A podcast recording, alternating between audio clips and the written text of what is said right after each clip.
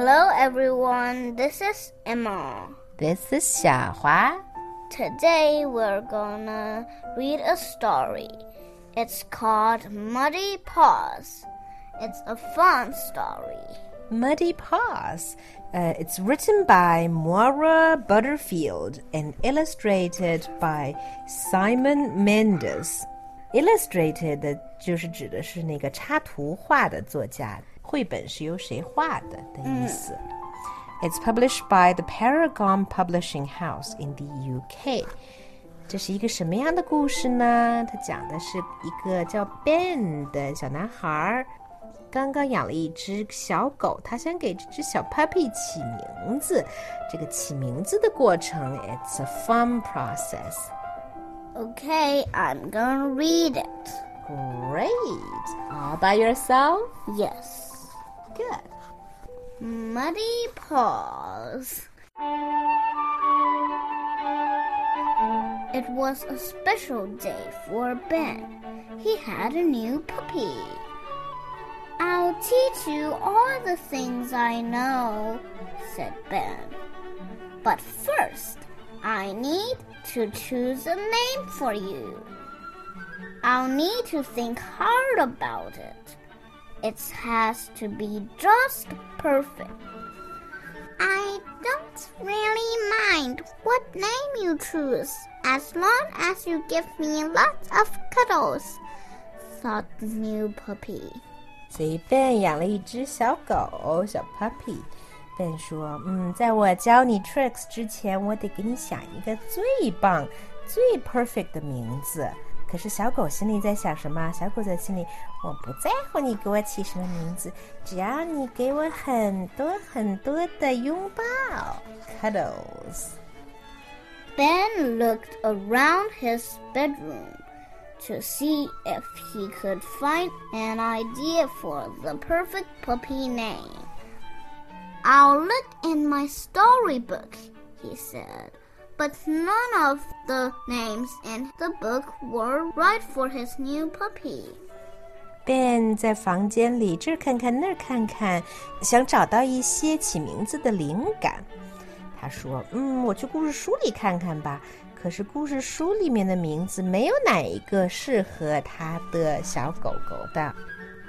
I think I'll leave you to hunt for names, thought the new puppy. I'd rather look behind the flower pots. The little puppy crept over. He sniffed, and then he climbed. Oh no！小狗心里想的是什么呀？它想，嗯，你就在这里找名字吧，我想看看那个花盆后面有什么。于是小狗狗悄悄地爬过去，闻呀闻，然后它就爬上了花盆儿。 He didn't mean to knock the flower pot over, but oops, that's just what he did. He made muddy paw prints everywhere. 它并不想把花盆打翻的，但是糟糕了，它真的打翻了花盆儿， 而且还把它的泥爪印儿印得到处都是。 Let's go to the park. I might be able to think of a good name there, said Ben. I'd rather look behind that tree, thought the little puppy. So he ran and he ran. He didn't mean to jump in the mud. But squelch! That's what he, that's just what he did. He made muddy paw prints everywhere. 嗯，Ben 说：“我们上公园儿去吧，在那儿我可能能找到好名字。”可是小狗心里想：“我更想去那棵树后面看看。” 于是它跑啊跑，跑呀跑，Ben 就在后面跟着。他本来不想跳到泥里面去的，但是咔嚓，squelch 可以是咔嚓，他真的跳到泥里面去了，而且又把他的泥爪印儿印的到处都是。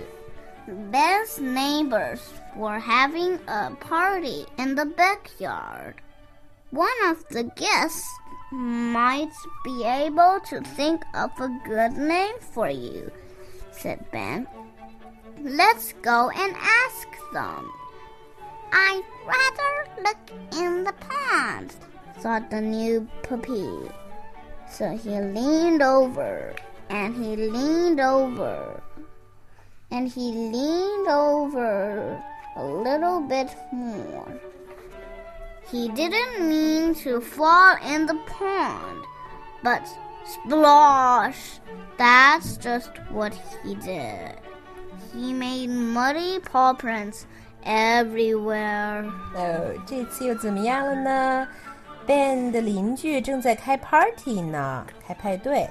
Ben 想，嗯，也许那里面的客人可以帮我给你起个名字，我们去问问他们吧。 可是小狗心里想什么呢？我更想去那个池塘里看一看。于是它就凑过去，然后又凑过去一点点。它不想掉进去的，可是哗啦啦，它真的掉进去了，而且它又把它的泥爪子印儿印的到处都是。We better go home and clean you up, said Ben. I'd rather go digging in the backyard, thought the new puppy. So he dug and he dug and he dug. This time he found lots of things a lost ring, an old wrench, and a toy car that Ben had lost. He didn't mean to bring all that mud indoors, but pitter patter. That's just what he did. He made muddy paw prints everywhere. Ben 说：“我们最好回去给你洗个澡。”可是小 Puppy 心里想：“嗯，可是我更想到后院去挖东西玩儿。”于是他挖呀挖呀挖呀，挖 挖出了不少东西：一个丢失的戒指，一把旧扳手，还有 Ben 丢了的一个玩具车。小狗不想把这一堆泥带到屋里的，但是吧嗒吧嗒，它真的把泥都带回来了，把它的泥爪印儿印的到处都是。And he didn't mean to find a name for himself at last. But guess what? That's just what he did. You are the muddiest, funniest puppy there ever was. There's only one name for you, laughed Ben. Muddy Paws.